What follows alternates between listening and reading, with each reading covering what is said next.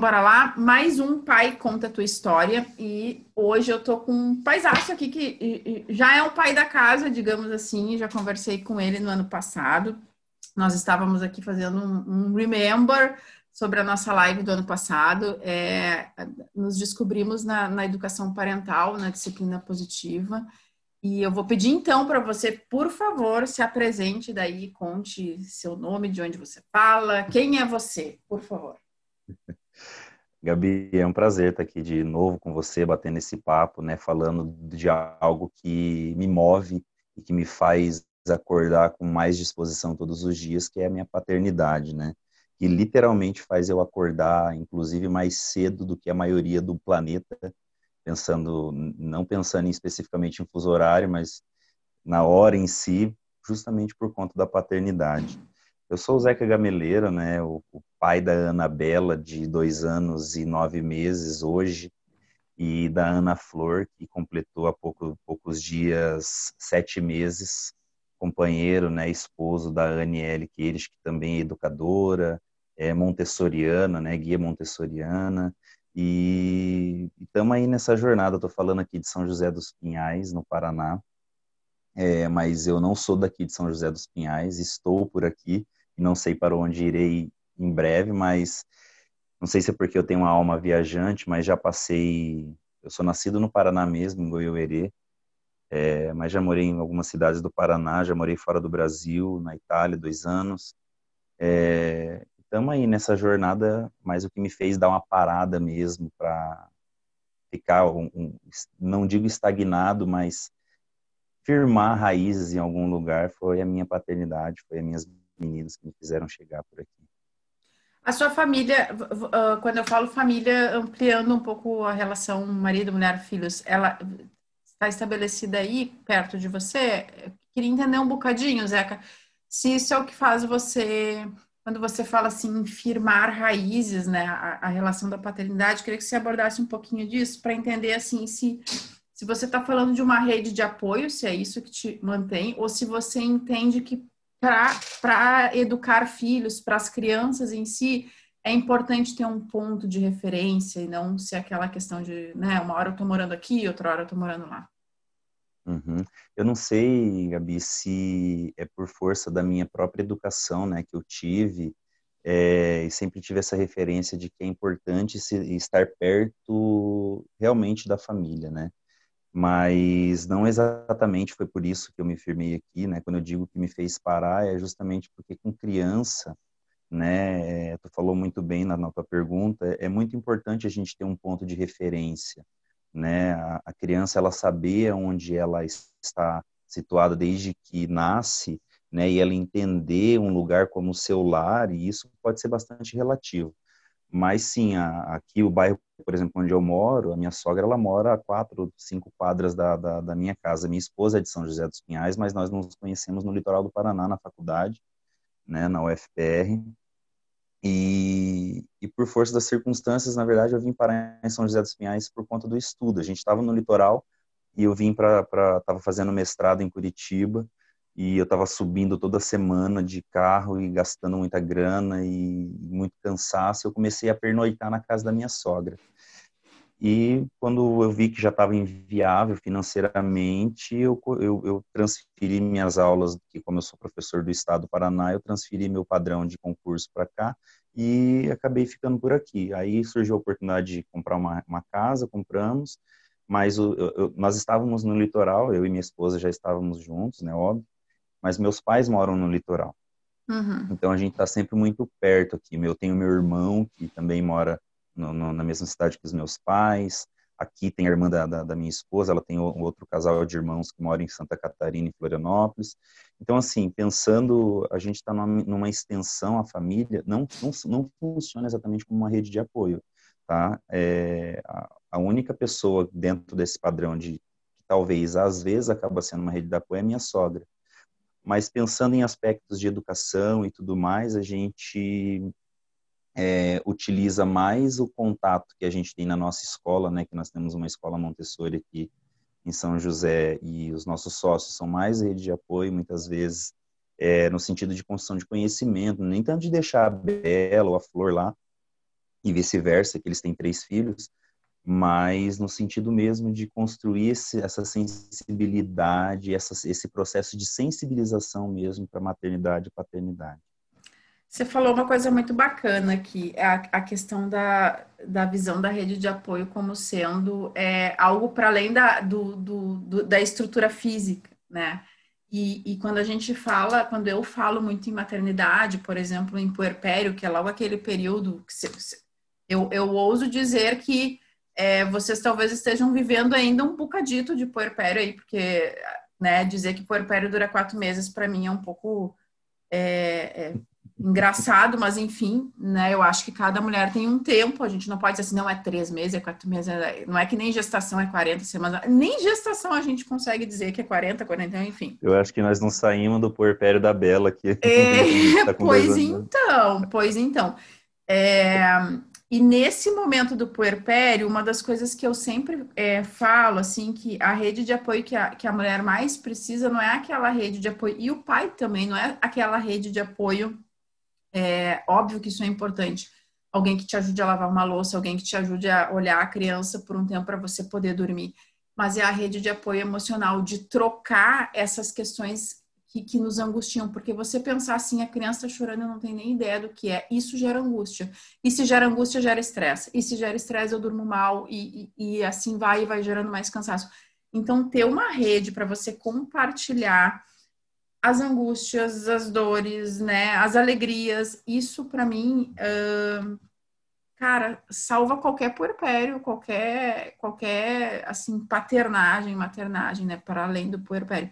E aí você trouxe exatamente isso no seu conceito de rede de apoio, que é poder trocar essa questão, né, pô, ter uma rede aqui que a gente compartilha para trocar sobre como é educar, essa questão da, do, do do método Montessori, que vai para além do, do, educar, eu brinco muito que o Montessori a gente precisa sentir, né, é o sentir conectado com, com educar, então, achei muito bacana esse conceito que você trouxe. Zeca, por favor, toca daí, conte a sua história, traga o que, o que vier, o que fizer sentido para você. Maravilha. É, ainda nessa coisa da rede de apoio, Gabi, eu, eu não consigo lembrar, eu sempre que a gente fala, que eu falo com alguém assim, que acaba surgindo o assunto de rede de apoio, é, eu, eu, hoje analisando e como pai, como educador, e minha mãe também é professora, né, aposentada hoje, mas eu nunca olhei para minha mãe de uma outra forma, né, é, como uma, uma, a principal educadora que passou pela minha vida. Mas eu não me lembro efetivamente de uma outra rede de apoio que, que, eu tenha aprendido no decorrer da minha vida, senão a, a, a minha avó materna, né? É, que sempre, imagina, ela teve nove filhos e, e, eu me lembro a minha infância e meus primos praticamente todos têm uma faixa de idade muito próximas, assim, é, diferença sempre de um ano, dois, três anos, assim, mas sempre juntos. E a minha avó, acho que ela, ela na, na, no período de ser avó mais do que mãe, ela foi mais sobrecarregada no período de avó porque eu me lembro que era, ela teve nove filhos, mas eu me lembro na casa dela de, de às vezes 12, 13, 15 crianças lá, tipo, era mais que uma escola, que uma creche. E, e ela sozinha, e ela sozinha dando conta. É, e ela sozinha, e ainda, é, na época, ainda meu avô tinha estabelecimento, restaurante, com lanchonete, misturado com hotel, então às vezes ela estava dando conta de cozinha, mesmo tempo que estava fazendo comida para o restaurante, estava tacando comida na molecada. E, e eu acho que uma das coisas que eu penso sobre a rede de apoio que não é só você delegar a função é, a outra pessoa de cuidar da tua criança quando você precisa de um tempo para descansar, talvez, ou para exercer alguma outra função que você tem. É, e quando entra a questão do pai, é, da paternidade, o, o, meu pai, ele sempre foi muito presente é, afetivamente falando mas fisicamente falando, por questões de trabalho, sempre o homem provedor, só aquele que para botar comida na casa, e, e, me ensinando a ser assim também. Eu, eu, ouvia muito do meu pai que quando eu crescesse, fosse o, o, o, pai de uma família, eu tinha que estar tá buscando só, é, é, prover, educar o filho com rigidez e tal. E eu costumo dizer assim que o homem é, dentro da sua própria casa em relação à mãe da, dos seus filhos, à maternidade, até você falou no puerpério, que é um período tanto delicado, né, principalmente emocionalmente para a mulher. mas que também para o homem que é presente, que é ativo, participativo, eu digo sempre positivo, como o Henrique, que eu citei ele aqui, que ele me trouxe também num, num trabalho que a gente fez junto, é, um homem proativo, né? São um, um compilado, é, ele não funciona como uma rede de apoio para a esposa. Ele não é um apoio, ele não a ajuda. Exato. Ele só é Exato. é apoio e ajuda para ela quando ela está com algo que não se conecta diretamente com a relação que eles têm conjugal ou a relação que eles têm parental ali, que eles compartilham a parentalidade. Aí sim, né? É, é Porque senão um ele, problema... é, ele é sujeito ativo do, do, do processo, né? Que aí pronto, não entra... Pronto. Ah.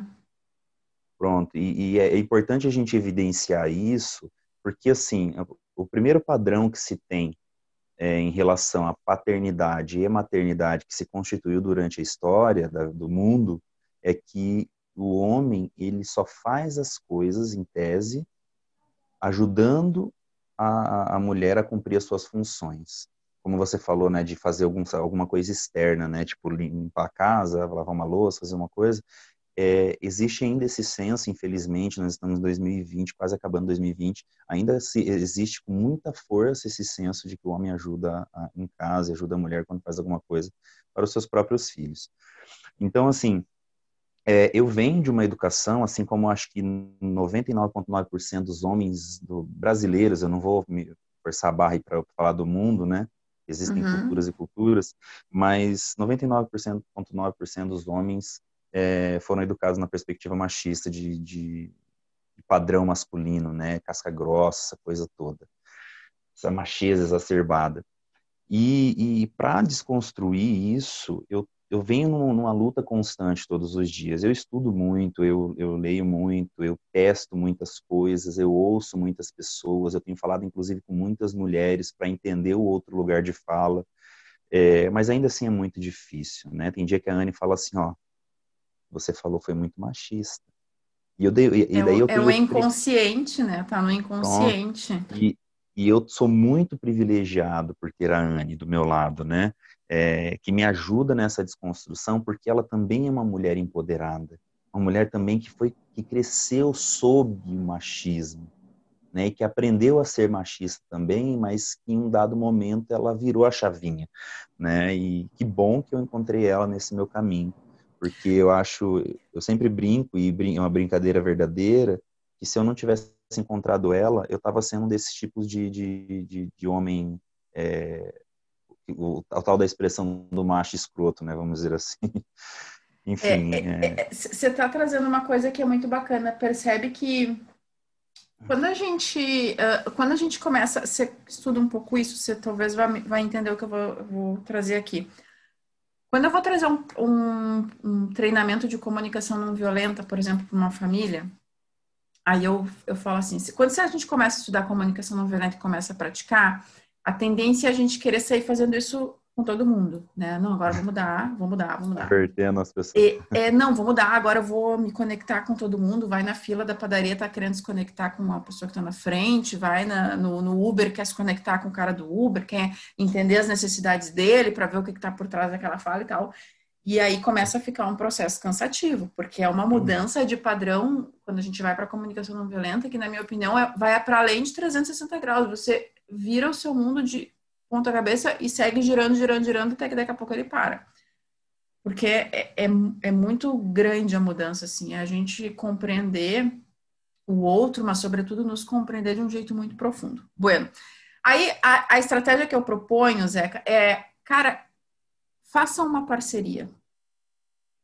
Qual que é a parceria? E, eu, e isso eu proponho, inclusive, às vezes, com, com relação às crianças, né? Dê autorização para o seu companheiro para ele lhe dizer o seguinte: você está ultrapassando uma barreira, você está sendo desrespeitosa, você está né, sendo machista, e faça o mesmo com ele. Mas não é num tom de acusação, percebe que vocês vão precisar fazer um pacto, um combinado. Porque quando ele falar, ah, qual que é a estratégia? Você ouvir e pensar, não, só um pouquinho, não deixa eu rever aqui o que, que eu falei para ver se, né, ver se faz sentido e tal. Então você não pode entrar no. no eu, eu, brinco que é usar as orelhas da comunicação não violenta, né? Porque uhum. se você encara aquilo como uma crítica, aí ferrou. Eu digo, aí vai dar guerra no casal. Então é a gente ter essa parceria que você traz, né? Poxa, minha esposa, ela me fala, ó, oh, você falou isso é uma coisa machista. E aí você para e, e ouve o que ela tá dizendo. Opa, eu brinco, né? Acende o sinalzinho vermelho. Opa, só um pouquinho. Então aqui em casa, por exemplo, eu tenho muito com o Rafael, meu filho, alguns combinados para ver que a gente não precisa usar só com adultos, com criança funciona bem. Uhum. Então a gente tem um combinado que é mamãe, isso não foi respeitoso. E eu falo a mesma coisa para ele. Então, quando ele me traz essa frase, isso não foi respeitoso, eu, opa, deixa eu parar aqui e rever como é que foi o processo para ver, né?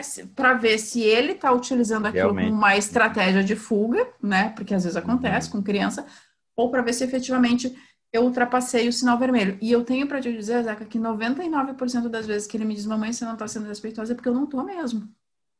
E é muito bacana, porque aí eu, ele é o meu fiscal. Eu brinco, a gente precisa, quando a gente está querendo mudar padrão, a gente precisa de um fiscal que nos alerte, que nos diga, ó, oh, te liga nisso, ó, oh, presta atenção aqui, porque a gente está no processo inconsciente e vai repetindo, repetindo e não Total. se dá conta, não se dá conta. Total.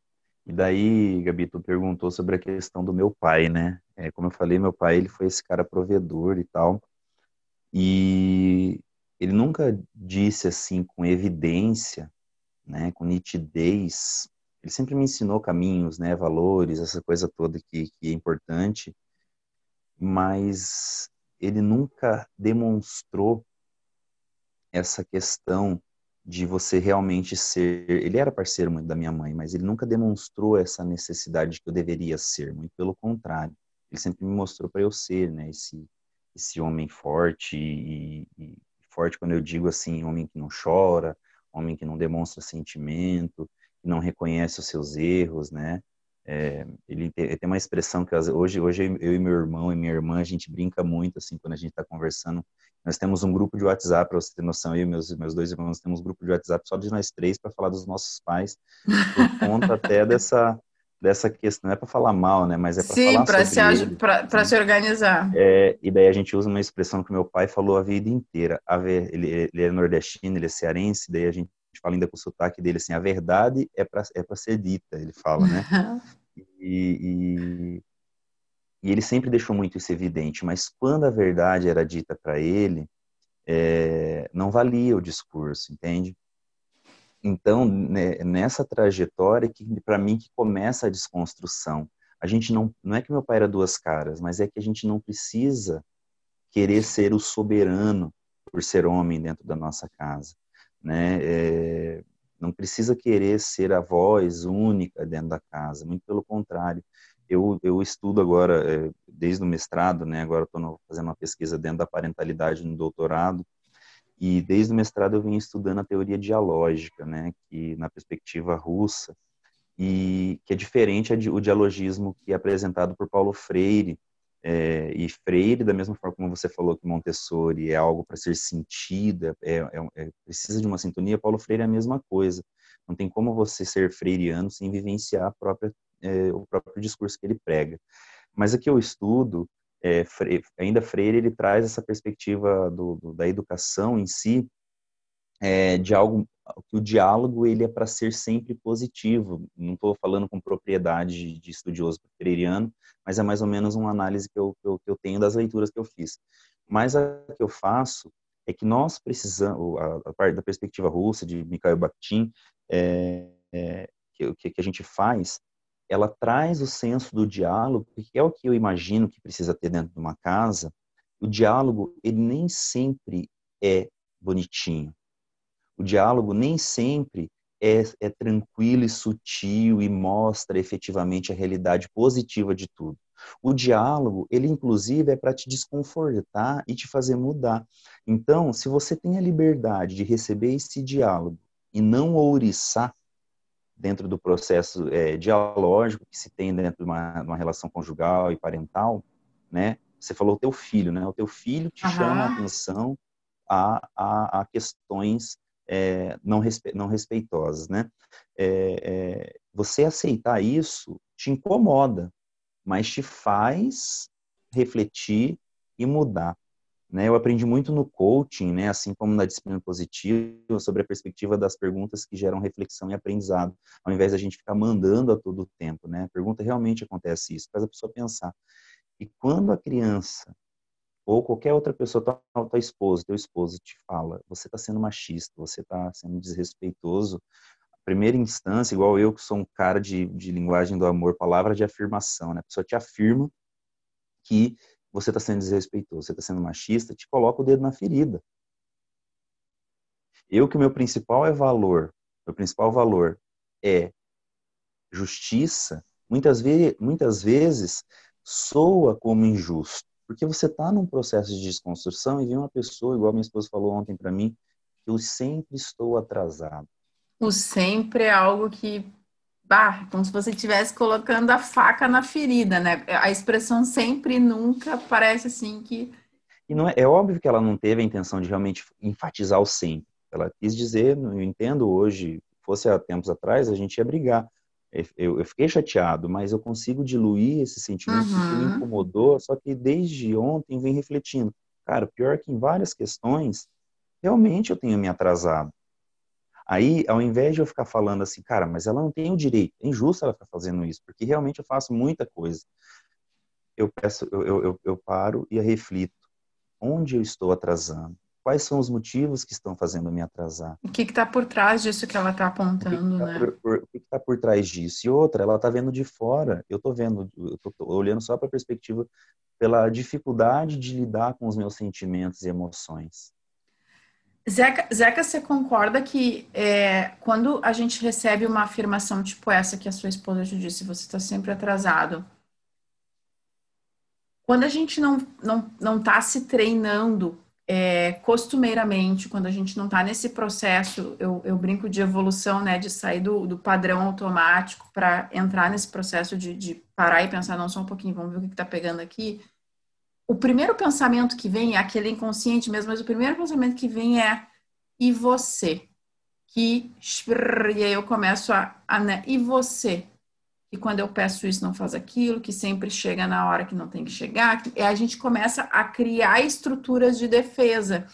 Então, se a gente não está atento aos nossos próprios pensamentos, eu entro no piloto automático, entro no processo de acusação do outro e aí virou guerra, né?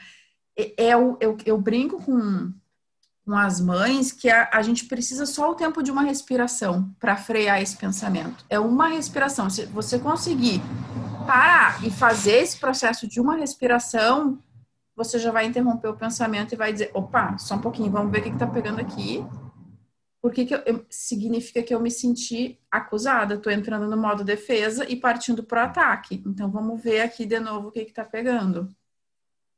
É, eu, eu concordo, concordo total, que isso acontece, isso é, acontece na maior parte das relações. É, nós somos ensinados por todas as instituições que nós passamos durante a nossa vida, instituição família, é, escolar, educativa, né, religiosa, para as pessoas que passam por ela, enfim, todas essas instituições nos ensinam a, a olharmos para o que está dando errado e viver na defensiva, né? Por quê? Porque é mais fácil você se proteger jogando a culpa no outro do que assumir a responsabilidade do que você é e do que você faz. Entende? Então, é, precisamos pensar nos nossos atos como atos responsáveis. Eu sou responsável pelo ato que me contempla. Então, se é, a CNV fala muito disso, né? A comunicação não violenta, ela traz muito essa perspectiva de você entender qual é a sua necessidade e ser responsável em comunicar como ela é. Porque se você só joga no ar ou não joga no ar aquilo que você está sentindo, a tua necessidade, o que realmente você precisa naquela relação, as pessoas ficam no automático efetivamente no automático. Eu não sei até, Gabi, qual que é a tua escola de coaching, né? Mas eu, eu sou muito, eu sigo muito o Jerônimo Temer, fiz a minha formação na, no IGT. É a, a mesma que a sua. Eu, eu passei por várias, né? Mas a, assim, a que eu considero mais bacana foi o IGT. Tem, uma, tem um discurso do Jerônimo que ele fala bastante, que para mim faz todo sentido com esse, esse assunto que a gente está falando, que as pessoas elas ficam no, no círculo vicioso e precisam, nós precisamos olhar para as possibilidades de fazer esse círculo vicioso virar um círculo virtuoso, né? uhum. né? De, de, de, ao invés de você apontar no outro aquilo, quando a gente aponta no outro é porque aquilo está afetando a gente ou tem, nós somos aquilo que a gente está mostrando Exato. pessoa. Exato. É o que acontece com padrões de bullying, é o que acontece com padrões de preconceito, né, de, de padrões inclusive de inveja, né, é, é, a gente vê na outra pessoa ou no que ela tem a, a nossa necessidade. A gente acaba depositando isso nas nossas crianças, é, a necessidade que não foi atendida quando nós éramos crianças. Exatamente. Né? Tem até um, um, uma coisa que e daí como quando se tem esse diálogo, né, e essa possibilidade, essa abertura na relação, principalmente conjugal, é, para quem tem essa possibilidade, consegue, né, pelas circunstâncias criar os seus filhos junto com o casal, né, em si, é, é, e tem essa liberdade de falar dessas coisas, é muito mais fácil. Tem uma historinha bem rápida. É, a Bela nem sabia falar direito ainda, nós não tínhamos a Flor. E, e nós fomos comprar algum, alguns brinquedos. A gente não compra muito brinquedo para as crianças aqui, porque a gente usa mais o efeito do brincar, né? E é, a gente compra a minha... mais caixa de papelão, né? Que aí vai gerando é, uma. É. Eu tô, inclusive, aqui atrás da câmera tem uma caixa de papelão que virou ah. uma, spa, uma espaçonave. Mas, enfim. E daí nós estávamos numa loja que tinha aquelas, aquelas gôndolas enormes que tem bolas de todas as cores. E a Anne, ela, ela foi jogadora, inclusive, de futebol profissional. E ela não teve uma infância muito é, tão tranquila quanto a que eu tive, apesar das circunstâncias ela não teve uma infância tão, tão positiva em termos de, principalmente de paternidade. E a Bela pegou uma bola que, pensando nos padrões de que, que, se tem também de menino e menina, cores, né, essas coisas que eu acho uma, uma bizarrice isso, é, ela pegou uma bola, a Anne pegou uma bola rosa, coisa mais linda de futebol, uma bola de futebol pequenininha, e ela queria comprar aquela bola para Bela. Só que no mesmo tempo que a, que a Anne pegou essa bola, a, Flor, a, a, Be, a Bela pegou uma outra bola estereotipada masculina. E a Anne queria porque queria que a Bela levasse a bola rosa. E ela fala: Olha, filha, essa bola que bonita. A Bela virava as costas e saía. E eu comecei a ver que a Anne estava incomodada com aquilo. É uma coisa tão banal, né? uma coisa tão simples, né? Mas eu comecei a ver o quanto quanta, quanta necessidade recolhida estava sendo explicitada ali naquela cena. Isso eu estou falando uma coisa mínima, imagine uma coisa muito mais é, ampliada, né? Ela queria porque queria que a Bela levasse a bola rosa. E no fim a gente, nós levamos a bola que a Bela queria, né? Era, era uma bola azul e, e branca lá. Enfim, mas ali transpareceu. E o que, que eu fiz? Eu falei assim, Anne, é você que quer essa bola. É você Exato. que sempre quis ter uma bola rosa. Exato. E quando você tem essa liberdade para falar da bola rosa, você também tem a liberdade de dizer assim, você está sendo, você enquanto mulher, está sendo machista com as nossas filhas. Você enquanto mulher é, é, está sendo desrespeitosa, você enquanto mãe está sendo desrespeitosa da mesma forma que ela fala, falou para mim, você está sendo é, atrasado, você está tá sendo machista. Por isso que é importante a gente quebrar os círculos viciosos que se vem, que vêm historicamente de gerações a gerações passadas, quando chega na gente, a gente estuda, a gente tenta e busca ser diferente, a gente quebra esses padrões. A gente entender que, é, que o, o que é, é nosso, o que é do outro, né, Zeca? E é a, muito dolorido. A Shefali Tsebari, não sei se você conhece, ela escreveu um livro que se chama Pais Conscientes. É, é muito bacana o livro e ela traz um conceito que eu achei fantástico. Ela usa a seguinte expressão que eu sempre falo: o seu filho não é o seu mini eu. Então ele não veio a este mundo para atender os seus sonhos. E ela traz todo esse conceito que quando a gente tenta impor, é, por mais sutil que seja, né, na, na, sutileza da bola, leva essa bola, a bola rosa, é como se você tivesse pouco a pouco é, esmagando os espíritos deles. Então, a, a, a autora fala, a, a Tsebara fala de, né, dessa questão assim da gente entender que a criança ela não veio para atender os nossos desejos e ela não, ela não é um, a nossa criança, né? Ela não, gente, o, que, o, o nosso filho ele não é a nossa criança que não podia brincar, então agora eu quero que ele brinque, que não podia fazer e agora eu quero que meu filho faça. E é muito comum a gente trazer isso. Então, eu penso assim que a primeira coisa quando a gente entra nesse campo da parentalidade consciente, você estuda isso também, é separar o que é seu e o que é do outro. Né? Então, o que é meu aqui nessa jogada?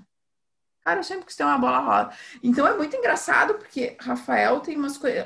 Rafael nasceu, eu não tinha brinquedos uh, antes do Rafa nascer, né? Eu tive brinquedos na infância, mas, né? E aí, Rafael nasceu, eu ia para as lojas de brinquedos, assim, olhava uns, uns brinquedos e pensava assim, cara, que massa, deve ser isso aqui. Ele dizia assim, não, isso não quero, isso não quero. E até um dia que eu cheguei assim, mas eu quero. E aí comprei uma máscara do Chewbacca para mim. Não, não, sei se você conhece o Chewbacca do, do Star Wars. Comprei uma. Uhum. E, e, aí todo mundo dizia: não acredito que você gastou dinheiro numa coisa de, de criança. Eu digo, mas eu quero brincar com a máscara do Chewbacca, entende? Então, porra, se você gosta de um brinquedo, compra o brinquedo, ou o que quer que seja, né? Se você gosta de jogar futebol com bola rosa, enfim. É, e deixa o seu filho fazer do jeito dele, deixa a sua filha fazer do jeito dela, né? Total, total. Estou é, falando essa, essas coisas, né? Eu tenho um pouco de fobia para você ter noção de, de entrar em loja de brinquedo, né? E, e, por incrível que pareça, nesses últimos, acho que nessas últimas três, quatro semanas, eu e a Anne, nós precisamos, por força das circunstâncias, pandemia e tudo mais, a, a Flor, a gente precisou, por exemplo, achar uma, uma chuquinha lá, um negócio para ela tomar água, e só achamos que, era daquilo que a gente estava buscando numa loja de brinquedo. E eu já entrei naquela loja já sentindo necessidade de sair, porque realmente na minha infância não tinha, minha mãe sempre, meu pai sempre nos presenteou e tudo mais, família e tudo, mas eu nunca tive oportunidade realmente de entrar numa loja de brinquedo. E o fato de, de agora a gente conversando já é uma, uma, uma reflexão que eu estou tendo. O fato de eu entrar lá e entrar com a Bela, a Bela entra uma nato, que a gente faz uma educação não é de lavagem cerebral, é de mostrar para ela a realidade que se tem.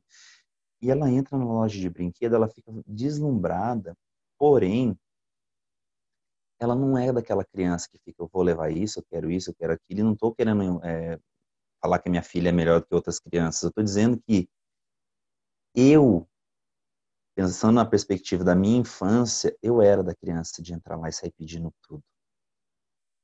E eu acho que o que eu sinto de estranheza quando eu entro numa loja de brinquedo é porque talvez eu fique buscando, é, talvez eu fique querendo aqueles brinquedos, a máscara do Chewbacca, Exato. Tipo, quero levar é, e não levo, é... ou porque não tem condição ainda, ou coisa do tipo. É, eu tenho coleções né, de miniaturas aqui e tal, volta e meia eu coloco elas, exponho, outra hora eu tiro, e fico nesse processo. E é importante, gente, parece banal essa conversa que a gente está tendo sobre esse assunto, Gabi, mas não, isso está instalado em todos os processos, porque se isso está instalado no brinquedo que a gente não teve e gostaria de ter e está transferindo a responsabilidade para nossas crianças em ter, a gente também vai fazer isso com padrões emocionais. A gente vai fazer isso Perfeito, com, com padrões Perfeito. comportamentais. Né? É, é, depois que eu fui estudar o perfil comportamental lá com o Jerônimo e venho me aprofundando também nesse assunto, eu comecei a perceber, inclusive, o porquê que o meu perfil acabou se desenvolvendo dentro da, dessa perspectiva comunicador.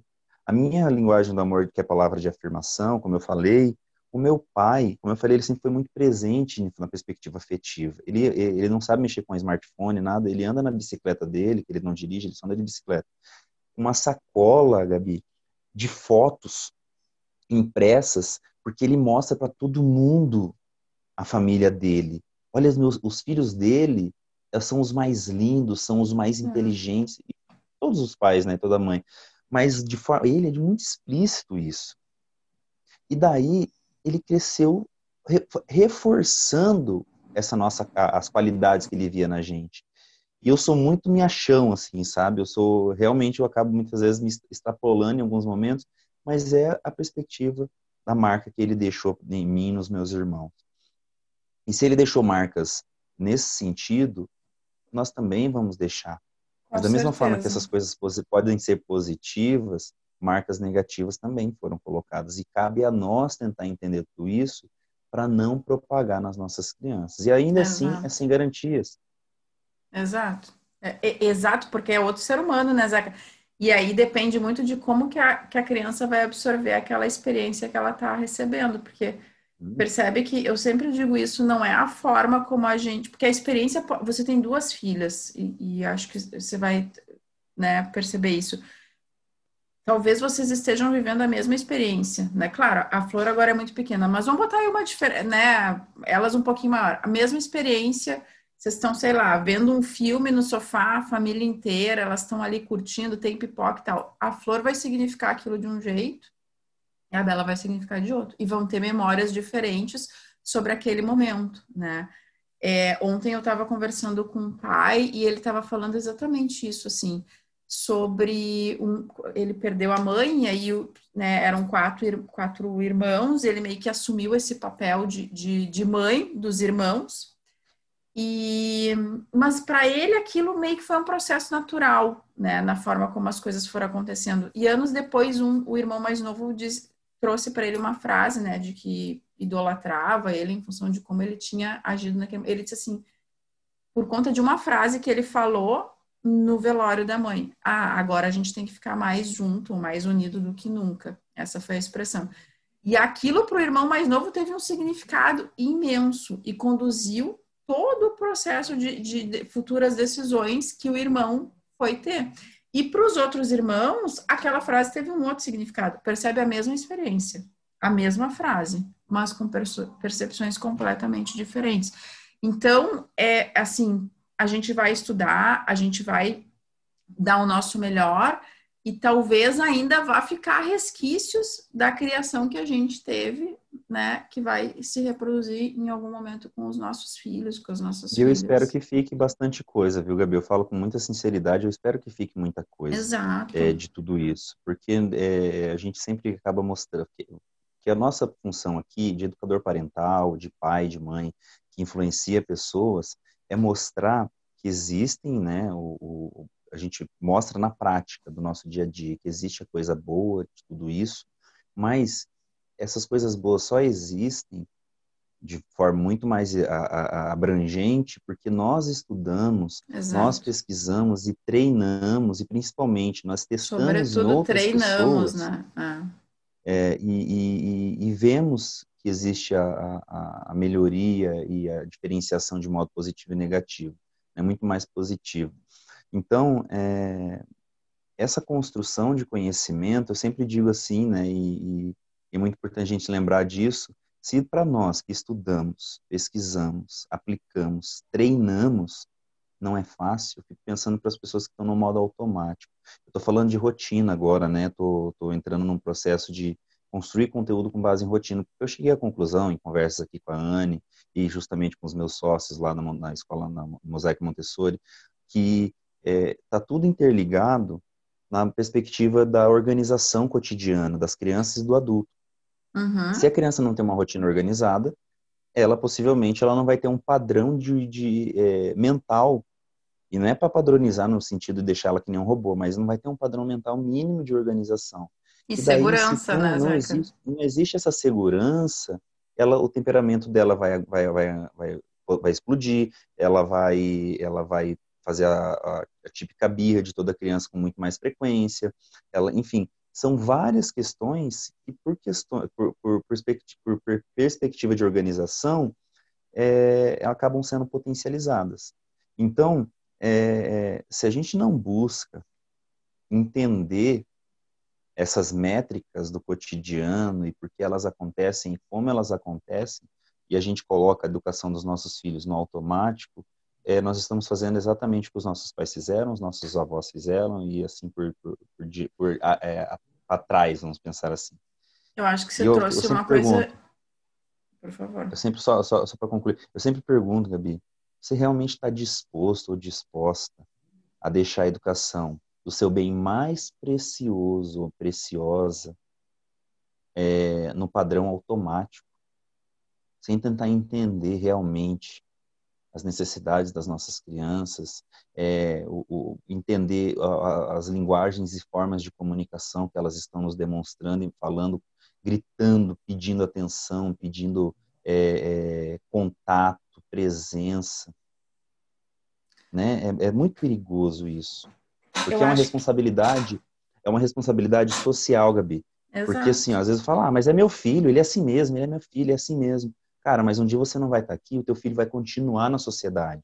Aí você vai educar uma pessoa que vai virar um, uma, uma, pessoa muito babaca na sociedade aí, porque é, é, é, falta de, no meu ponto de vista, de uma educação é, mais próxima, mais, mais aconchegante, mais é, humanizada. Mais conectada, mais humanizada, né?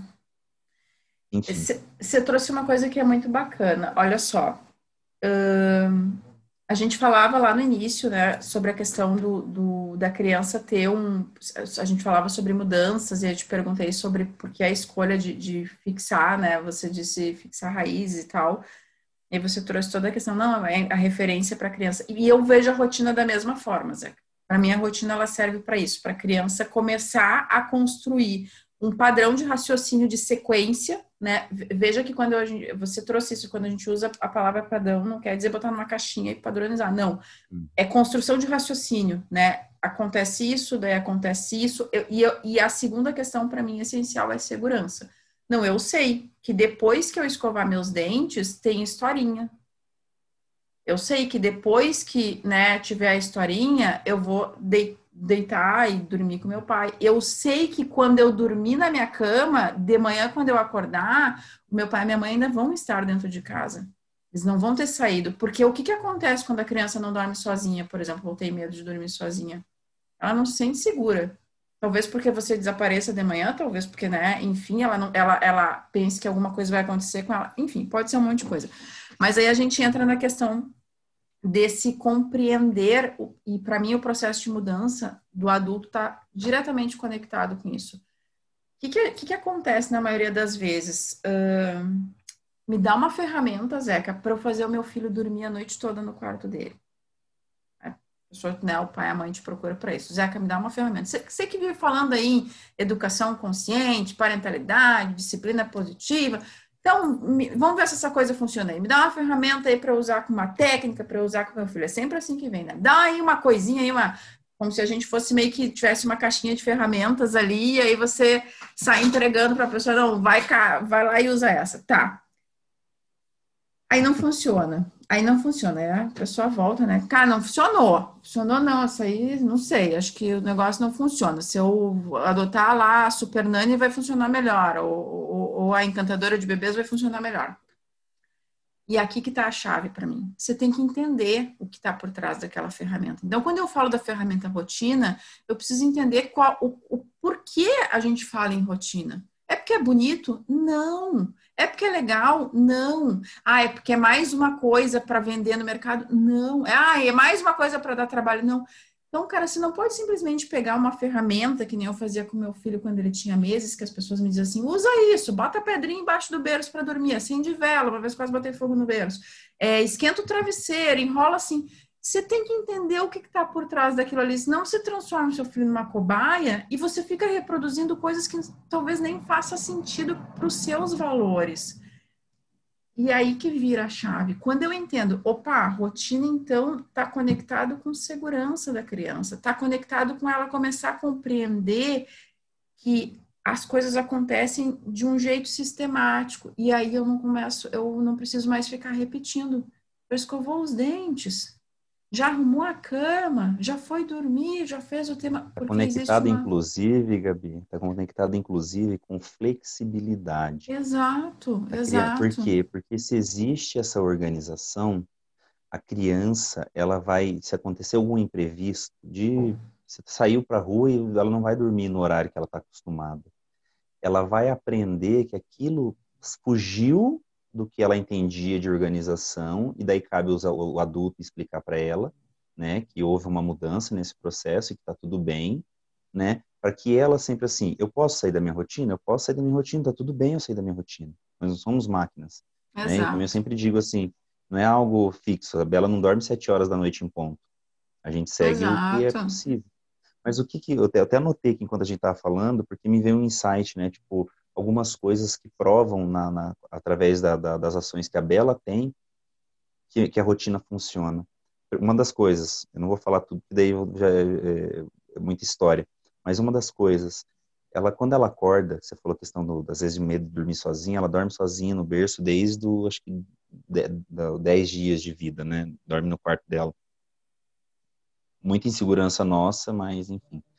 É, ela me chama eu não estou falando para me achar, né, que ela não chama a mãe dela, ela me chama várias vezes, toda vez que ela acorda, ela, papai, papai, papai Zeca, ela me chama de papai Zeca. Papai Zeca, papai, acabou mamar, papai, acabou mamar. Ela me chama. Por quê? Porque ela já entendeu que durante praticamente a vida toda dela, por uma organização de rotina minha e da Anne daí, né? É eu que vou lá no quarto dela quando Exato. ela chama. Exato. Uma outra coisa, você falou da questão do, do, do, escovar os dentes, né? Depois de escovar os dentes, vai ter a historinha.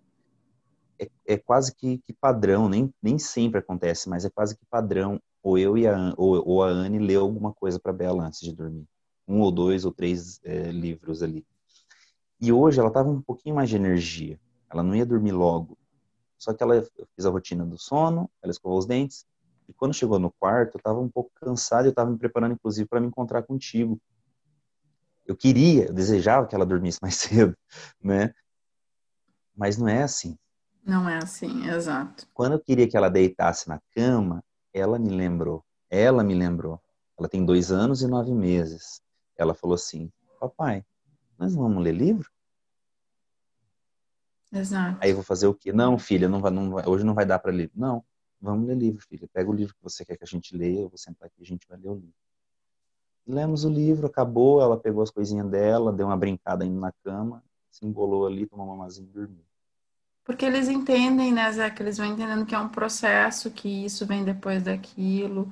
E, e é muito bacana essa, essa forma da gente começar. E, e isso vai para a vida, né? Então, e, eu acho que você usou uma coisa muito bacana que é a flexibilidade, né?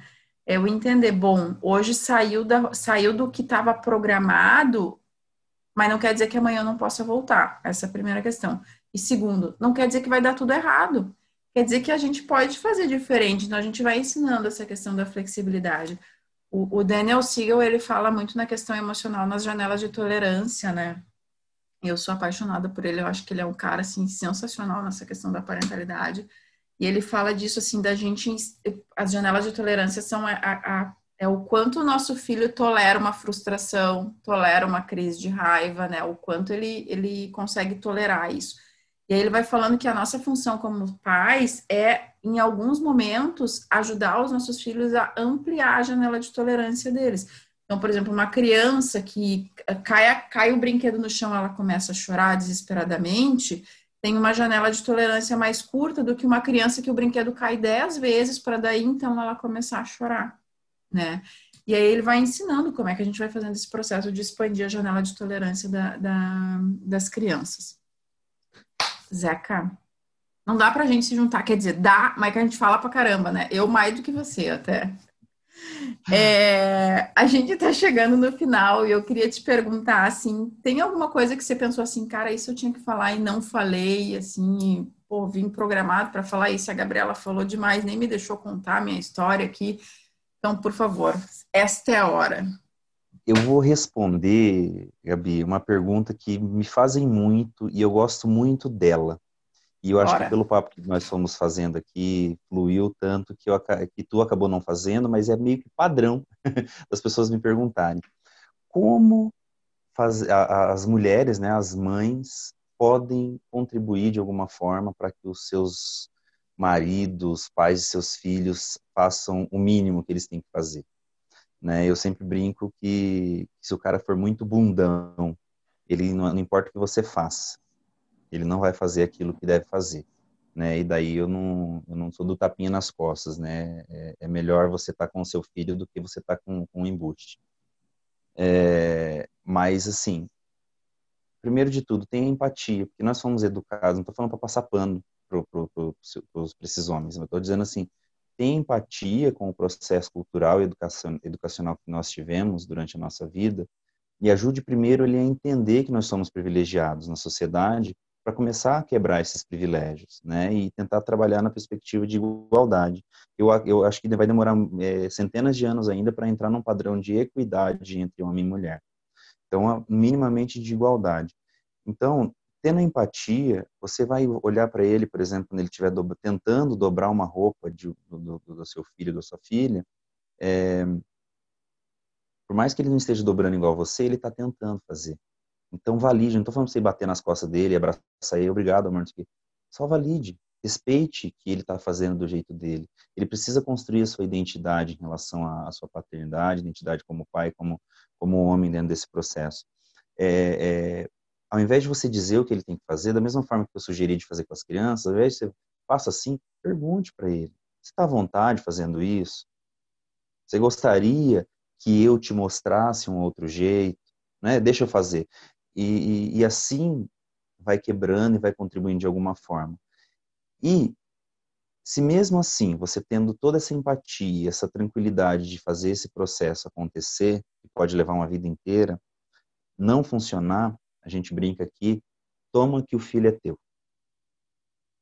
E vai fazer tua pausa positiva, vai exercitar o teu ócio, também tem que estar na rotina.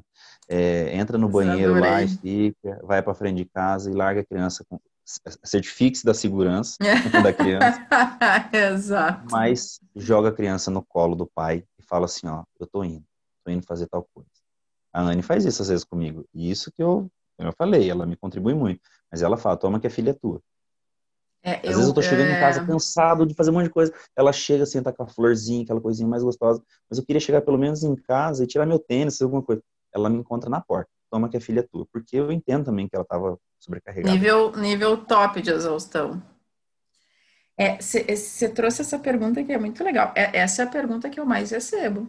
E foi essa pergunta que me originou o desejo de começar a fazer o projeto Pai Conta a Tua História, porque eu, eu queria ah eu queria essa coisa assim de que as mães pudessem ouvir a versão masculina da jogada, de que não é não é só falta de vontade, não é, é as coisas não acontecem assim, ah, porque né, sempre foi assim. Me incomoda um pouco essa resposta que às vezes eu recebo, sabe, Zeca? Não, sempre foi assim, você tem que aceitar. Eu trabalho muito com o processo de aceitação, agora eu acho que tem coisas que precisam ser aceitadas e tem coisas que a gente não precisa aceitar, que a gente tem que trabalhar para né, no processo de mudança. Mas uma das respostas que eu dou para as mães quando elas me perguntam isso, como é que eu faço para o pai do meu filho, para o meu marido ser mais participativo na educação? Eu digo, bom, você trouxe, ó, numa ordem, né? É, a primeira coisa tem empatia. Eu sempre digo isso. Primeira coisa, sai da frente dele.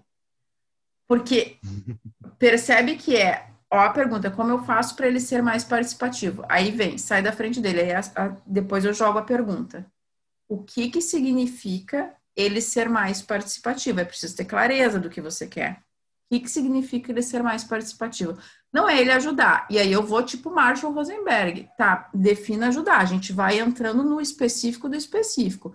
E uma vez uma mãe me disse assim: Ah, eu quero que ele faça as coisas antes mesmo de eu pedir.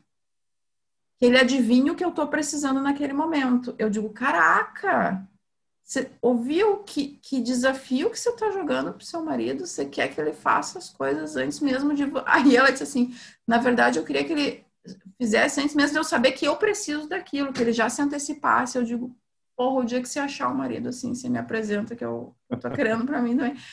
Porque é isso, a gente é muito inespecífico na nossa comunicação. E aí a gente solta isso, eu quero ajuda. Ok, defina ajuda né? E, e, e, de novo, sai da frente, porque entenda que a pessoa vai fazer do jeito dela, vai trocar a fralda do jeito dela, vai botar para dormir do jeito dela, né? E tá tudo bem. Óbvio que vocês podem conversar, né? Ó, vamos alinhar isso aqui, vamos, ó, precisamos programar melhor essa questão do dormir, precisamos programar melhor essa questão, né, de como a gente faz X, Y, Z. Vocês podem alinhar isso e conversar. Mas daí é você dizer, a fralda o adesivinho tem que vir assim e o outro tem que vir assim. Caraca, a gente é muito dominadora nesse sentido. Assim, a, de, a Jane, ela fala que entre 8 e 80 existem 72, 72 possibilidades. possibilidades. Exato, e é isso. E a gente fica no 8 e no 80, no 8 e no 80, é isso. Zeca, Maravilha, Gabi. gratidão imensa por você ter topado vir aqui falar um bocadito. Acho que a gente foi, né, além só da, da sua história, abordamos aí coisas muito bacanas sobre o educar. Então, minha gratidão de novo por você estar me acompanhando junto aí nessa jornada de mudar um pouco, né, a forma da, da gente educar nossos filhos. Eu, eu sempre penso isso, assim, deixar filhos melhores para o mundo passa por tornarmos nos adultos melhores também, então revisitar quem somos. E, e, eu acho que esse é o caminho. Então, obrigada, gratidão imensa. Espero eu que você tenha agradeço. curtido. É, e, e né, as casas está sempre aberta. Sempre que você quiser topar e falar um bocadito, chama que a gente vai batendo um papo.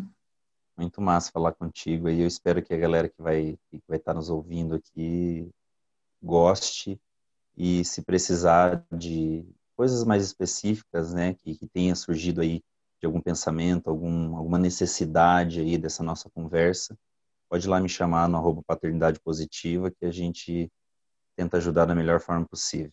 Gabi, gratidão Massa. mesmo, obrigado. Obrigada, Zeca. Você também. Obrigada. Até mais. Um abraço.